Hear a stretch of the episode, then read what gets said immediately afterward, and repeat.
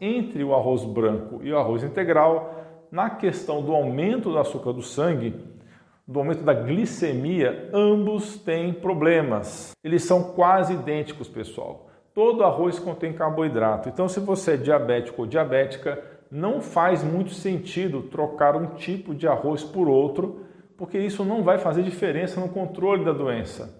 Essa questão de que o arroz integral é melhor que o arroz branco porque ele tem um índice glicêmico menor, na prática isso não faz diferença, porque a diferença é muito pouca entre um arroz e outro, não vai funcionar para quem é diabético.